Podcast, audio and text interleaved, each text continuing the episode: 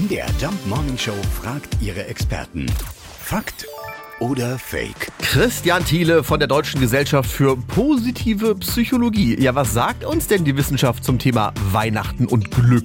Die Forschung sagt, dass Weihnachten ein sogenanntes Critical Life Event ist. Also es gibt zum einen eine Studie, die ich gefunden habe, die sagt, dass Weihnachten tatsächlich zu Gefühlen von Stress und reduziertem sogenannten subjektiven Wohlbefinden führen kann und damit assoziierten Gesundheitsproblemen, außer bei Menschen, wo starke Familien und starke religiöse Erfahrungen eine Rolle spielen. Da ist das berichtete Wohlbefinden, das berichtete Glücksempfinden eher höher. Und interessanterweise sind ältere Menschen und Männer tendenziell unter den Menschen, für die Weihnachten das Wohlbefinden stärkt. Na guck, das ist interessant. Verallgemeinern kann man also nicht, was Weihnachten mit uns macht. Weihnachten ist ein sogenanntes Critical Life Event. Und ich weiß auch warum zum Beispiel. Ein